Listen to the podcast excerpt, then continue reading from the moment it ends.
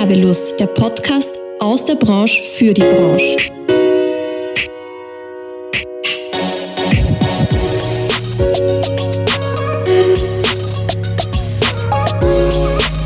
Hallo und herzlich willkommen bei Werbelust, dem Podcast der Fachgruppe Werbung und Marktkommunikation in Wien. Heute bei mir zu Gast Julia Gundacker und René Welter von der Agentur Q. Mit den beiden werde ich heute darüber plaudern, warum zu Social Media und Paid Performance auch unbedingt die Website passen muss.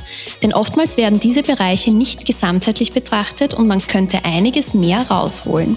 Hallo Julia, hallo René. Morgen. Guten hallo. Morgen. Schön, dass ihr da seid. Danke, wir freuen uns sehr. Ich mich auch.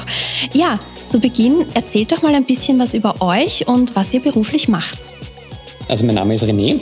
Äh, ich bin, ich bin Account Director bei Q Digital Solutions. Ich bin dort jetzt seit gut zehn Jahren. Ich war zuvor selbst im Marketing tätig, im Below-the-Line-Bereich, dann im, im Above-the-Line-Bereich ähm, und habe dann meinen Platz in der, in der Werbung gefunden, wenn man so möchte. Ähm, und fühle mich dann nach wie vor äußerst wohl insbesondere jetzt im Online-Marketing ist doch ein recht schnelllebiges Feld, in dem sich sehr viel tut, Sachen sehr schnell tun, wo es auch wichtig ist, am Puls der Zeit zu bleiben. Und ich glaube, das ist auch das, was mich irgendwie sehr in der, in der Branche und auch in der Disziplin hält und was mir besonders Spaß macht. Super. Ich bin Julia, ich bin auch schon seit, seit längerem bei Q. Ich bin für Strategie und Innovation äh, in der Agentur zuständig und für die strategische Weiterentwicklung unserer Kunden. Ähm, ich habe vor Jahren mein Herz an Social Media verloren und ich glaube, da, da ist es auch geblieben.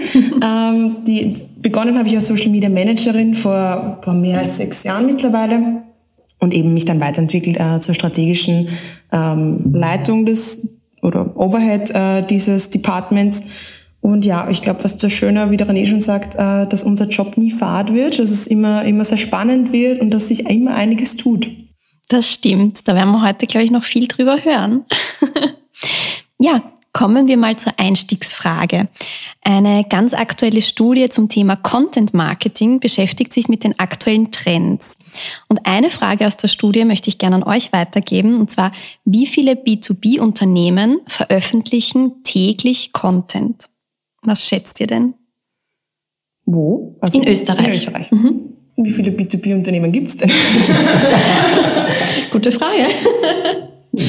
Prozentzahl. Content. Was ist Content? Das wäre mal die, die, die Eingangsfrage. Also auf Social Media oder generell? Generell, also auch Blogbeiträge okay. zählen da dazu. Ihr könnt auch zu Beginn zuerst einmal euch überlegen, was B2C-Unternehmen täglich... Generell würde ich sagen, zu wenige. Also das ist mal vielleicht ähm, die, das, das Bauchgefühl dazu. Und ich würde sagen, maximal 50 Prozent, wenn überhaupt, von den B2B-Unternehmen. So 50 Prozent von allen? Ja, ja ich würde auch sagen, so maximal, maximal, maximal 50. Also ich glaube eher so, täglich ist doch wirklich anspruchsvoll. Also ich würde eher sagen 10 Prozent max, max, vielleicht 5. Es ist tatsächlich ein bisschen mehr. Also im B2B-Bereich sind es 18 Prozent. Mhm. So, okay. Mhm. Fand ich auch spannend. Mhm. Ich dachte auch, es ist viel weniger. Und im B2C-Bereich, wollt ihr da noch eine Schätzung abgeben? Da bleibe ich bei den 50 bis 60. Mm, da würde ich sagen 35 bis 40 irgendwo. Ja, es sind 33 Prozent. Sehr gut. Ah, sehr optimistisch, aber Julia. Ja. Wir hoffen immer aufs Beste. Ja, das stimmt. Äh, ja, aber Content allein ist ja nicht alles, wie wir wissen. Denn wenn man auf Social Media aktiv ist, gehört dann natürlich noch viel, viel mehr dazu. Also Neben der Betreuung der Social-Media-Kanäle und den, den Paid-Performance-Ads, die wir ausspielen, ist natürlich auch die Website ganz, ganz wichtig. Und ich würde gerne mit euch einmal mit einer Abgrenzung starten und dass ihr mal kurz erklärt, was gehört zum Website-Bereich, was zu Social Media und zu Paid-Performance-Marketing. Mhm. Also ich fange vielleicht einfach mal mit, mit dem, mit dem Website-Bereich äh, an, nachdem das ja auch mehr oder weniger meine Kerndisziplin ist. In der Agentur ist die, die Disziplin mit gut 20 Jahren die, die älteste, wenn auch mittlerweile jetzt nicht mehr die, die größte. Und sicherlich aber auch die Disziplin, die noch am meisten wirklich isoliert angefragt wird. Ähm, jetzt ganz losgelöst auch mhm. von Social Media und, und Performance Marketing.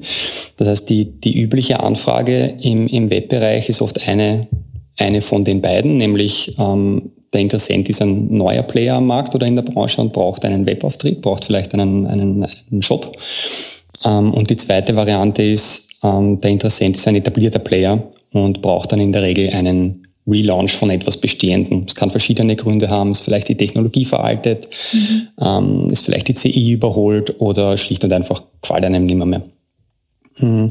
Der Prozess ist ein anderer, aber vergleichbar, wenn man so will. Wir haben uns da in der Agentur schon vor einigen Jahren strategisch dazu entschieden, uns auf, auf Individualprojekte und Individuallösungen zu fokussieren.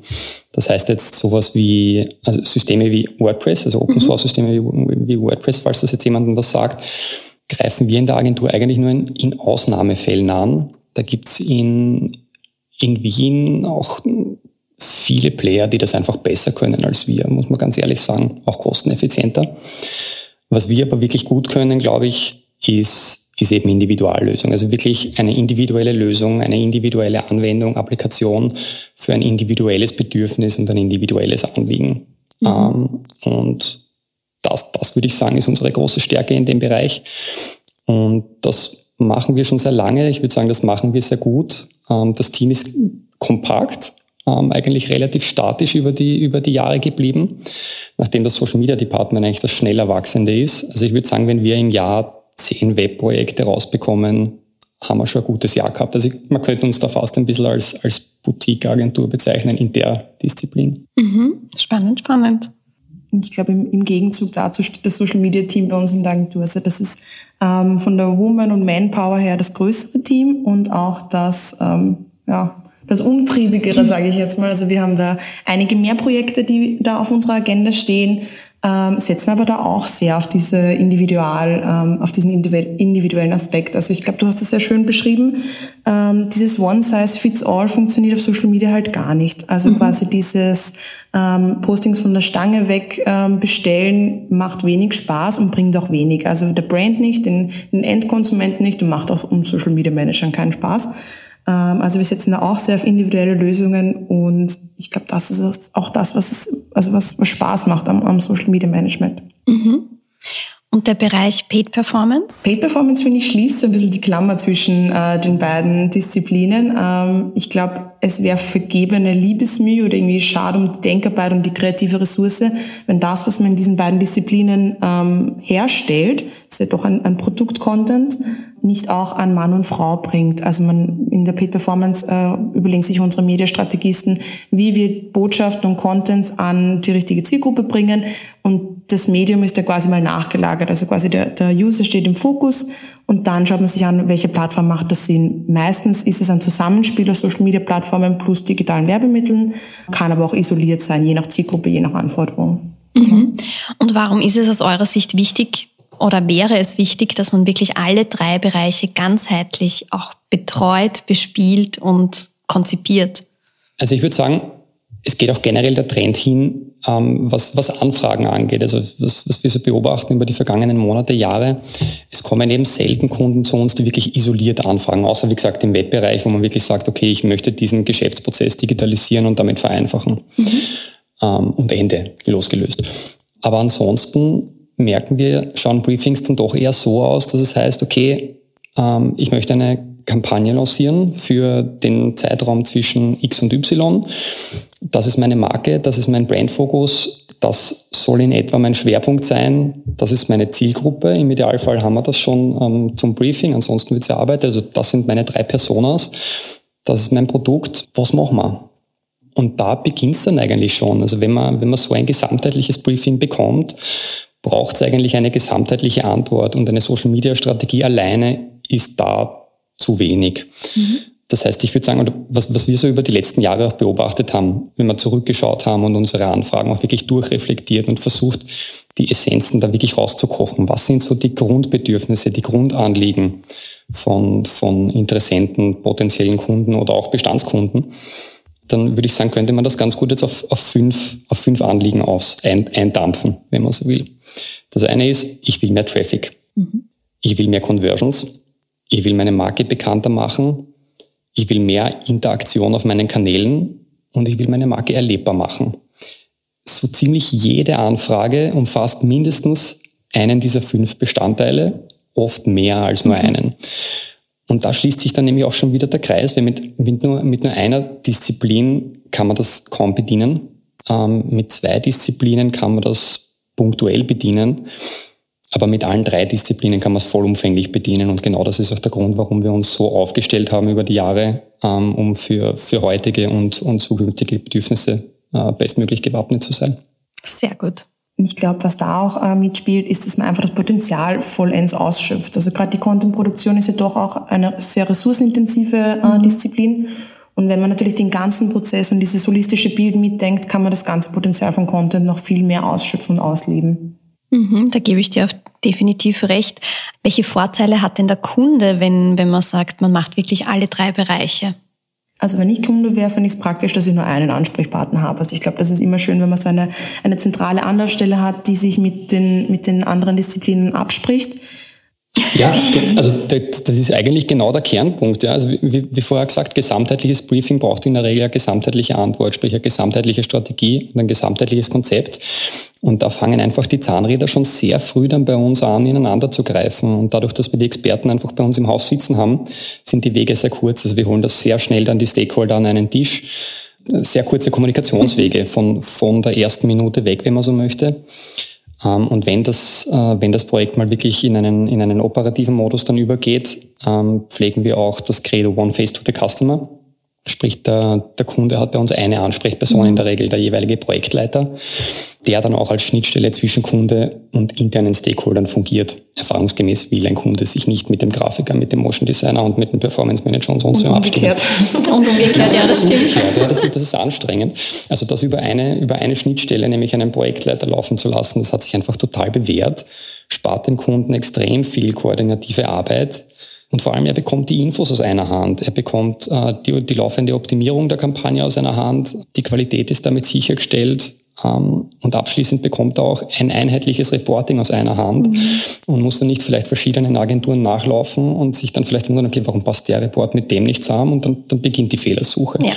Also insofern würde ich sagen, erfahrungsgemäß macht Sinn oder ist es für den Kunden angenehmer, da mit einer Agentur zu arbeiten, die die Disziplinen vereint, Geben tut es aber auch anders natürlich, ja. Mhm. Wie kompliziert oder einfach ist es denn, wenn andere Agenturen bestimmte Disziplinen übernehmen? Ich würde nicht sagen, dass viele Köche den Brei verderben. Im Gegenteil, ich finde es ich persönlich bin ein großer Fan davon, weil man natürlich auch in den kreativen Austausch kommt. Also ich glaube, solange jede Agentur oder alle Partner wissen, quasi, was ihre Spielwiese ist und, und sich auch dessen bewusst sind, dass sich da niemand äh, irgendwie den Kuchen wegessen will, ähm, kommt man schnell in ein kreatives und recht effizientes Arbeiten. Also wir sind das auch von unseren Kunden gewohnt mit anderen Agenturen, meistens mit, also jeder Kunde hat meistens ein, ein ich sag mal, ein relevant Set an, an, an Agenturen, mit denen man sich da regelmäßig über die Jahre austauscht. Das funktioniert gut, man mhm. weiß, was die anderen können, man, man weiß, wo man sich gegenseitig unterstützen kann und man kennt den Kunden halt auch recht gut. Also ich glaube, was man auch vielleicht auch noch ergänzend zu deinem Punkt von vorher noch sagen kann, wenn man äh, langjährige oder sehr, sehr, ja, so Single Point of Contact ähm, Kunden pflegt oder Ansprechpartner pflegt, hat man natürlich auch äh, einen Sparing-Partner an der mhm. Seite. Und ich glaube auch, wenn wir mit, mit langjährigen Agenturpartnern zusammenarbeiten, man kennt die Kunden, man kennt die Projekte und hat so dieses große Bild auch im Kopf. Ich glaube, mhm. das ist ganz schön für mhm. den Kunden. Ja, also ich kann mich da nur anschließen. Das ist jetzt ähm, die Frage explizit. Also es wird komplizierter, so mhm. bottom line. Ähm, aber es ist jetzt nicht unüblich und es ist auch nicht unmöglich. Ähm, also wir sind ja durch, gerade durch auch Großkunden, mit denen wir arbeiten, durchaus gewohnt, dass, dass wir da mit an Bord sind. Dann ist da vielleicht noch eine Lead-Agentur mit dabei, dann ist äh, noch eine Media-Agentur mit dabei und dann ist vielleicht noch eine Below-the-Line-Agentur dabei, die Sachen für einen Point of Sale noch mit runter exekutiert. Also da sitzen oft Leute an einem Tisch ähm, und das ist auch gut und das ist auch irgendwie sehr befruchtend. Ja. Mhm. Es freut uns auch immer total, natürlich auch, auch Agenturkollegen von, ja. von außerhalb kennenzulernen. Und für den Kunden macht es einfach auch manchmal Sinn, wenn sie sagen, hey, ich will jetzt in der Disziplin aber mit dem Superguru dort arbeiten, weil der sitzt in der Agentur X und der, ich will ihn. Ähm, und in der Disziplin Y will ich aber mit, mit der Freelancerin da arbeiten, mhm. weil sie ist einfach die Beste. Und sie macht aber nur Solo halt, also sie ähm, macht halt ihr Ding. Also es macht dann auch Sinn, oder, oder vielleicht ist eine Disziplin einfach manchmal irgendwo anders preiseffizienter. So, also mhm. es, es, kann auch einfach ökonomische Hintergründe haben. Ähm, also insofern alles, alles möglich, alles denkbar. Wir sind sehr gewohnt, aber ich sage mal, der einfachste Weg ist immer noch der, ähm, derjenige aus einer Hand. Mhm. Ja, das glaube ich auch. Ähm, und grundsätzlich, was ich auch immer spannend finde, wenn man, wenn man dann wirklich mit anderen Agenturen auch zusammenarbeitet an einem Kunden, man lernt ja auch mhm. neue Blickwinkel von den anderen Agenturen kennen oder von den anderen Personen, was halt auch spannend ist. Und dann hat man wieder mal irgendwie so eine Idee, auf die man vielleicht gar nicht gekommen wäre, wenn da jetzt nicht ein externer, eine externe Agentur dabei gesessen wäre. Und andere Agenturen stellen auch andere Fragen, muss genau. ich sagen. Also ich finde, gerade wenn man so aus, mit, aus Kolleg also mit Kolleginnen aus dem PR-Bereich ähm, zusammenarbeitet, die stellen oft Fragen, auf, an die wir vielleicht im ersten Schritt gar nicht so gedacht hätten, weil man ja doch in ein gewisses Silo kommt, auch wenn man sehr breit denkt. Und ich finde, das ist immer recht, äh, ja, bringt recht schöne neue Perspektiven ein. Mhm total. Man merkt es auch schon einfach intern, wenn man, wenn man neue Kollegen mit an den Tisch ja. holt, dass da einfach frischer Wind kommt. Ich meine, ihr habt das jetzt eh gehört, ich mache das seit zehn Jahren bei Q, die Julia seit über sechs Jahren. Mhm. Jetzt nicht, dass wir eingerostet mhm. werden, gell, um Gottes Willen. Aber wenn da, wenn da jemand frischer nochmal da ist, der auch vielleicht einfach nochmal auch jünger, ja. frisches Mindset, auch gerne direkt von der Uni. Also Arbeitserfahrung wird da, finde ich, oft so, so, so überschätzt und überbewertet. Das bringt echt andere Perspektiven, andere Blickwinkel, andere Ideen, ja, macht stimmt. die Arbeit frischer und lustiger. Ja, das stimmt. Und das ist ja das Wichtige bei uns. Ja. Super. Ja, ähm, wer sind denn die Teammitglieder dann in solchen Projekten? Welche Experten muss ich da zusammenholen, dass ich das ganzheitlich betreuen kann? Also jetzt auf die drei Disziplinen runter. Jetzt im Webdevelopment, ich habe es gesagt, wir sind da relativ schlank aufgestellt. Ähm, ich sage mal so ein, ein Grundsetup für ein Webprojekt schaut so aus. Es gibt einen Projektleiter, es gibt einen, einen User Experience, User Interface Experten. Das vereint sich in der Regel in einer Person. Und dann gibt es einen Backend und einen Frontend Developer. Punktuell holen wir dann noch einen, äh, unseren SEO-Experten dazu, ist ein freier Kollege, mit dem wir schon sehr lange arbeiten. Und das, das ist es eigentlich. Also wie gesagt, das ist ein kleines, kompaktes Team mhm. und insofern sind wir eigentlich auch eher in der Lage, dann auch Projekte mehr oder weniger linear abzuarbeiten, also eins nach dem anderen. Mhm. Wir, wir produzieren keine Webseiten auf Bulk. Ich glaube, der Social Media Prozess ist ein bisschen dynamischer. Also das Team dahinter ist auch ein bisschen größer.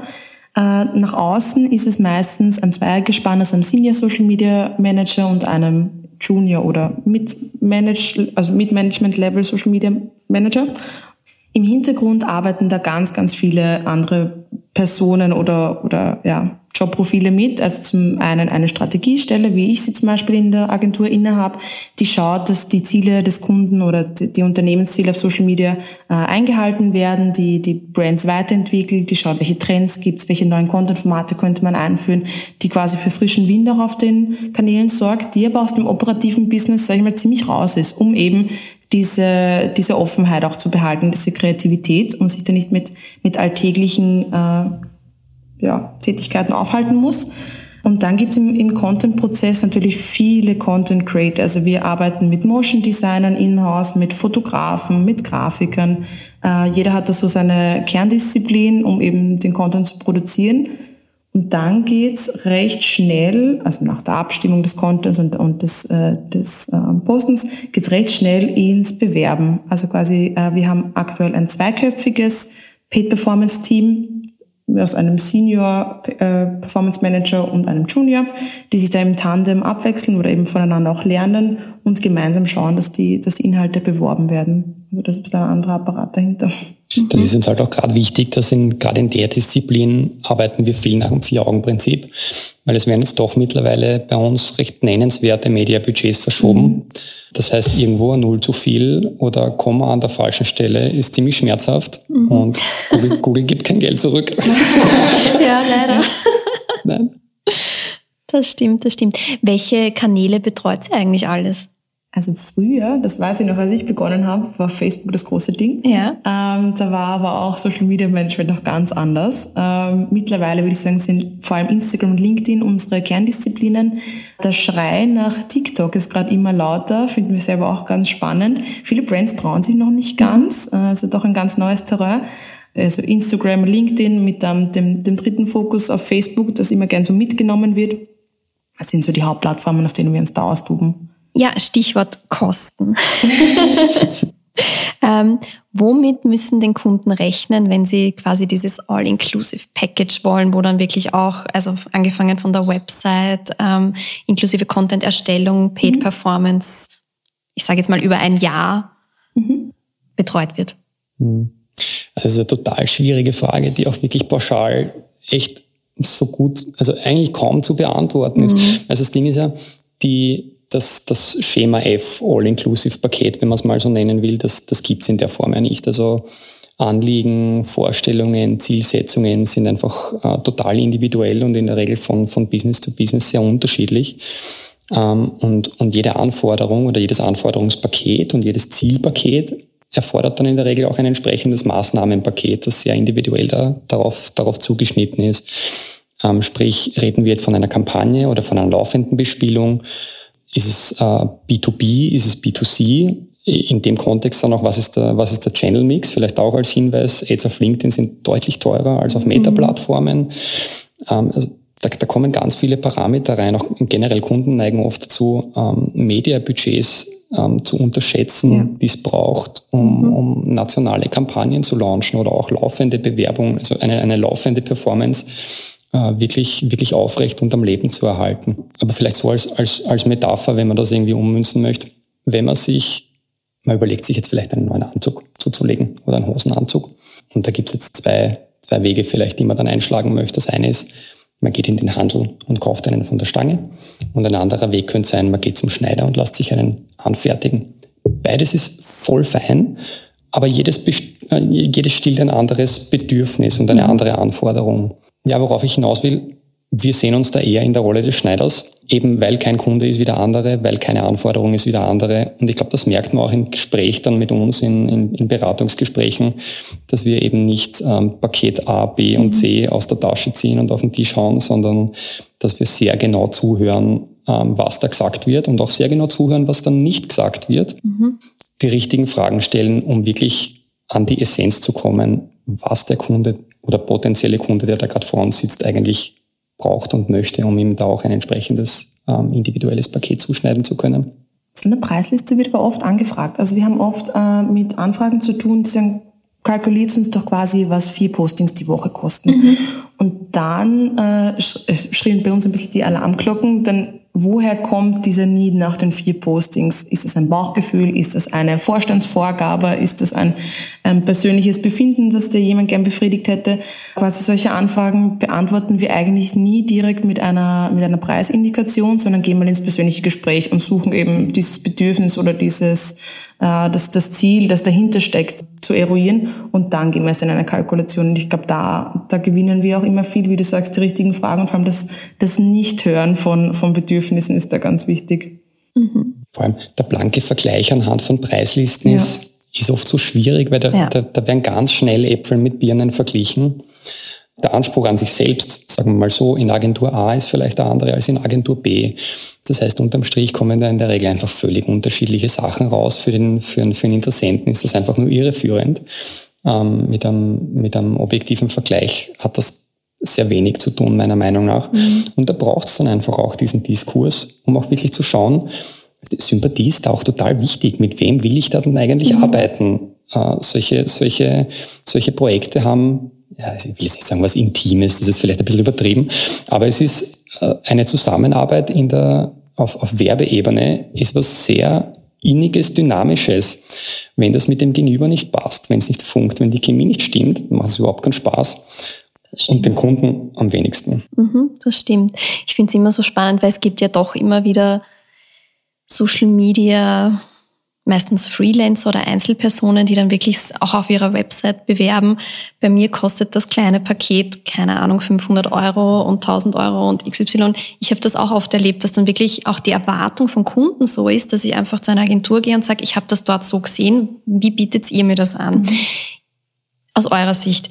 Ist es dann, wenn ihr dann nach den Gesprächen wirklich auch einen, ein, ein Angebot legt äh, und all die Bedürfnisse auch abgedeckt habt, verstehen die Kunden dann auch, wie viel Zeit in der Ausarbeitung, in der Umsetzung von den ganzen Projekten steckt oder ist das dann oft ein Schock?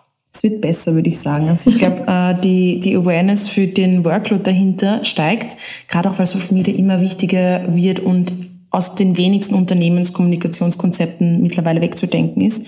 Früher hat man da sicher noch mehr drum kämpfen müssen. Also ich glaube, wir haben da schon viel Diskussionen auch geführt. Gerade wie du auch gesagt hast, Medienbudget ist immer mhm. wieder ein Diskussionspunkt, auch das Verhältnis zwischen Agenturkosten und Mediakosten, weil es natürlich schade ist, wenn man Betrag X an die Agentur zahlt und dann bleibt aber nur mehr ein geringer Teil für Media, ähm, mhm. für Mediabudget über. Ist natürlich schade.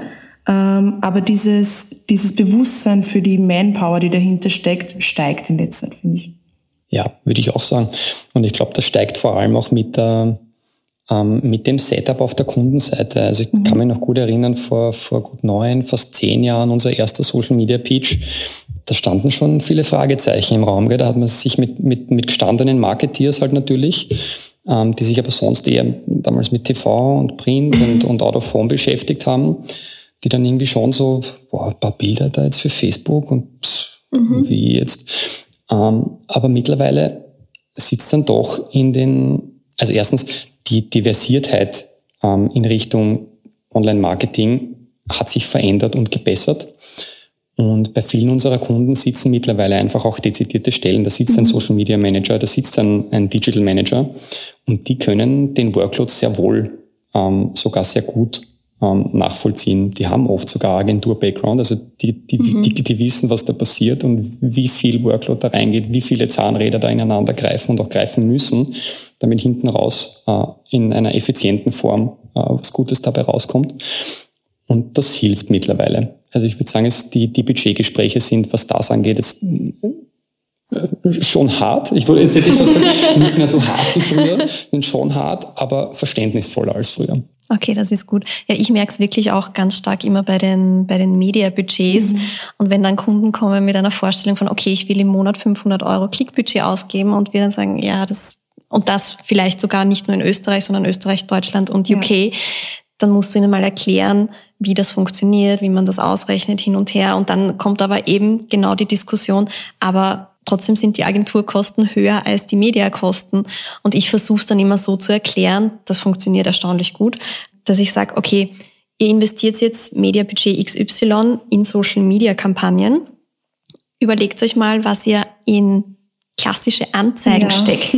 Und das zu vergleichen hilft dann schon sehr, Absolut. wenn ich sage, okay, da kann ich wirklich ein Jahr lang extrem viel werben damit auf Social Media und im Online-Bereich. Und wenn ich eine klassische Anzeige in der Krone buche, ist das ganz schnell weg und dann habe ich es nur einmal ausgespielt.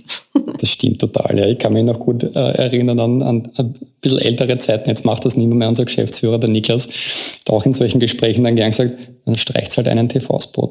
Und ich meine, es ist plump, es ist salopp. Ja. Hm? Aber, aber recht gehabt hat er immerhin. Ja? ja. Also spart man sich einen TV-Spot weg, bleibt ganz schön viel Geld für Online-Marketing übrig. Das, das Schöne bei Online-Marketing ist halt doch dieses genaue Targeting. Also diese, dieser Krone-Vergleich ist eigentlich ganz gut, weil wer die Krone dann liest, ist mehr oder weniger gut dünkt mich. Ich meine, die haben auch natürlich ihre Zielgruppen. Aber wir bei Online können das natürlich viel schöner targeten und auch tracken. Also ich finde gerade dieses Messbarmachen der Aktivitäten macht es halt dann im Nachhinein auch leichter argumentierbar. Also ich glaube, gerade bei Bestandskunden sind Medienbudgets leichter, leichter zu rechtfertigen als bei Neukunden. Kunden. Mhm, das stimmt. Ja, vielleicht dem Schlagwort, Schlagwort Messbarkeit ist jetzt eigentlich eh auch ein, ein, einer der Hauptgründe, mhm. warum wir jetzt da vielleicht auch da sitzen und über genau die drei Disziplinen sprechen. Ähm, es ist nämlich genau das Tracking. Also das, das ist das Schöne am Online-Marketing. Das Targeting ist sehr konkret, kann sehr konkret sein. Und wenn man, wenn man sich die Funnels auch richtig zurechtlegt, ähm, sauber trackt, hat man wirklich unterm Strich eine, eine, eine handfeste Conversion in der Hand und weiß genau, was ist jetzt mein äh, Return of Ad Spend? Mhm. Hat sich das jetzt für mich auszahlt oder hat sich es nicht auszahlt? Und da sind wir dann wieder beim anderen Thema above the line. Ja, hat sich, hat sich das Inserat, hat sich das Plakat auszahlt, hat sich der TV-Spot auszahlt? Natürlich kann man, kann man auch versuchen, sich da durch, durch Werte versuchen anzunähern, aber den, den harten ROAS gibt's nur online. Das stimmt. Ein schöner Abschluss. ja, kommen wir jetzt noch am Schluss zu den etwas persönlicheren Fragen. Ähm, erzähl's mal eine lustige Geschichte aus eurer Agenturzeit. Ähm, vielleicht eine Geschichte, mit der wir immer wieder konfrontiert sind, also die unseren Alltag begleitet. Unsere Agentur heißt ja Q. Äh, unser, unser Chef und Gründer, der Niklas, hat sich da von einer Figur aus James Bond äh, inspirieren lassen, die immer recht gute Einfälle hatte. Ich glaube, die Person ist Q. Ähm, genau, so kommt der Name zustande. Es gibt aber auch bei den Stadtbahnbögen eine Bar, die Q heißt. Mhm. Und wir haben regelmäßig mit äh, Anfragen zu Kellnerjobs oder verlorenen Jacken äh, zu tun. Also ich glaube, das ist irgendwie eine nette Anekdote, die uns da relativ oft begleitet. Schön. Ja, jetzt schon länger nicht mehr, mehr aber wir haben ja. echt äh, regelmäßig äh, Anrufe gehabt, so, hey, ich habe meine Geldbörse verloren oder wo ist meine Jacke? Und ja, Bewerbungen als Barkeeper. Ja. Also ja, alles, alles dabei. Ja, kann man auch mal machen, oder? Das wäre ja. doch cool. Super. Jeden Freitag oder so. Wir hätten, wir hätten wahnsinnig gerne einen Barkeeper bei uns Vollzeit. Ja. Das wäre schön. Das wäre gut für ein Teamspirit. Das wäre gut fürs Team, ja. Sehr gut. Was meint ihr denn, was war denn eure größte Herausforderung oder euer größtes Learning bisher? Ähm, genau, das Agenturleben ist mehr, als dass man zehn Expertinnen an einen Tisch bringt äh, und ihnen einen gemeinsamen Task gibt, sondern das Agenturleben ist halt dann doch ähm, ja, Leben und Menschen. Und ich glaube, das, das Schöne ist auch eben diese zwischenmenschlichen Beziehungen und äh, wir arbeiten aktuell sehr stark daran, unsere Teamkultur auch zu fördern und weiterzuentwickeln, um da eben Herausforderungen auch gerecht zu werden. Also gerade in der Corona-Zeit gab es bei uns einige personelle Veränderungen, die halt dann auch Challenges mitbringen. Quasi, wie bordet man Kolleginnen äh, an, die nur im Homeoffice sind? Wie bringt man sich, also wie, wie führt man eine Mittagspause gemeinsam durch? Also wie bringt man alle an den Tisch und führt irgendwie äh, konstruktive Gespräche, dass sich jeder wohlfühlt? Das sind so kleine Dinge, die irgendwie dann doch einen Rattenschwanz an, an äh, Konsequenzen mit sich bringen. Und ich glaube, da war das wichtigste Learning, dass auch das ein Task ist und dass man daran auch arbeiten muss. Und ich glaube, den bestreiten wir aktuell recht intensiv und recht, recht gut. Das, das, ist sehr harte Arbeit. Das ist harte Arbeit. Ja. Und da muss man sich einfach auch wirklich jeden Tag disziplinieren und auch an der Nase nehmen und sich vor Augen halten. Äh, Agenturleben ist, ist einfach People's Business. Ja. Ähm, wir sind alle Menschen, unsere Kunden sind Menschen, unsere Stakeholder, unsere Freelancer sind Menschen. Das, da, da auf, auf, auf positive und gute Chemie und auf eine, auf eine gute Abstimmung und einen guten Zusammenhalt zu schauen, ist einfach essentiell für, für unser Geschäftstreiben. Und daran arbeiten wir sehr intensiv. Und nehmen uns wirklich Zeit dafür. Recht stark. Also gerade im Social, Social Media Bereich klingt immer sehr attraktiv, äh, gerade für junge äh, Uni-Absolventinnen. Quasi erstmal der erste Job ab in Social Media, das heißt die Bewerbungen, ähm, die Anzahl der Bewerbungen stimmt, die Skills sind oft recht vergleichbar und wir setzen da wirklich aufs Menschliche, weil ich glaube, dass das Wichtigste ist, dass jemand Spaß an dem hat, was wir da machen und auch einfach gemeinsam was schaffen will. Also quasi dieses, diese intrinsische Motivation ist da, ist da viel wichtiger als irgendwie sämtliche Zusatzqualifikationen. Und ich glaube, das war auch so ein Learning aus dem Recruiting in der letzten Zeit. Der Human Fit ist dann halt doch wichtiger. Das stimmt. Genau. Das habe ich auch gelernt. ähm, ja, zum Schluss noch, was wollt ihr den anderen Unternehmerinnen, Unternehmern oder auch Agenturen mitgeben auf ihrem Weg? Also ich würde sagen, feiert euch. Also ich, was wir auch gelernt haben, ist, dass wir uns und unsere Leistungen in letzter oder in den letzten Jahren zu wenig gefeiert haben. Und damit meine ich keine ausschweifenden Award-Partys oder sonst irgendwas, sondern einfach mal diesen Schritt zurück, um zu schauen, ähm, wie sind Projekte verlaufen, sich gegenseitig wirklich ein ehrliches Feedback geben, ein Lob aussprechen. Das ist so viel mehr wert, als irgendein, weiß ich nicht, irgendein Award, der im Regal steht und irgendwie verstaubt. Und ähm, dieses ehrliche, sich gegenseitig schätzen, äh, voneinander lernen und auch dieses Loben, finde ich, ist, ein, ist ein, ein, ja, eine Tugend, die man da mitgeben könnte. Schön. René, du auch noch was? Ich kann mich da nur total anschließen jetzt, ja. Also, ja, nein. Das können wir, können wir. Und ich glaube, wenn man dabei eine Flasche Prosecco aufmacht, ist es auch nicht so schlimm. Stimmt. Oder zwei. Ja. Ja, vielen lieben Dank, Julia. Vielen lieben Dank, René. Es war ein super spannendes Gespräch. Ich hoffe, euch hat es auch Spaß gemacht. Ja, vielen Dank. Sehr, vielen Dank, Dank für die Einladung. Gerne, gerne. Und wir sind tatsächlich heute in der letzten Folge der vierten Staffel. Es ist kurz vor Weihnachten. ähm, ich möchte mich an der Stelle auch bei meinem Podcast-Team bedanken. Danke Sascha, danke Dagmar, dass ihr immer dabei seid, immer mich unterstützt, ähm, immer alles so toll vorbereitet für unsere Gäste. Und natürlich auch an alle Zuhörerinnen und Zuhörer da draußen. Ich hoffe, ihr seid nächstes Jahr wieder mit dabei bei Werbelust, dem Podcast der Fachgruppe Werbung und Marktkommunikation in Wien. Danke fürs Zuhören, eure Natascha.